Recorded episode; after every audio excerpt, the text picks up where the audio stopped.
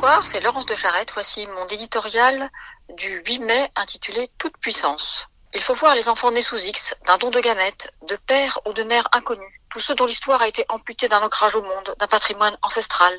de cette aventure filiale qui nous précède et fait notre élan. Il faut les voir courir la planète et les tribunaux en quête de leurs origines,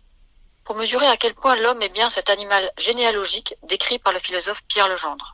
Il faut parcourir ces constructions juridiques, si complexes et déjà fragiles, échafaudées par les experts dans le cadre de la révision des lois de bioéthique, pour faire entrer l'ouverture de la PMA aux couples de femmes et la comaternité dans le droit de la filiation,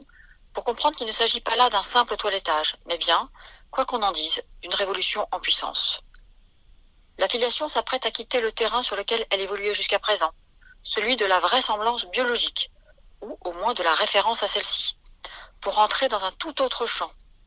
Les parents cèdent la place au projet parental, cette intention désormais toute puissante. Dans ce cadre, le Code civil napoléonien n'est plus qu'un château de cartes, plein de questions hier inimaginables, qui sapent ses fondements et qui toutes ouvriront en cascade de nouvelles interrogations. Quid, par exemple, de la présomption de paternité,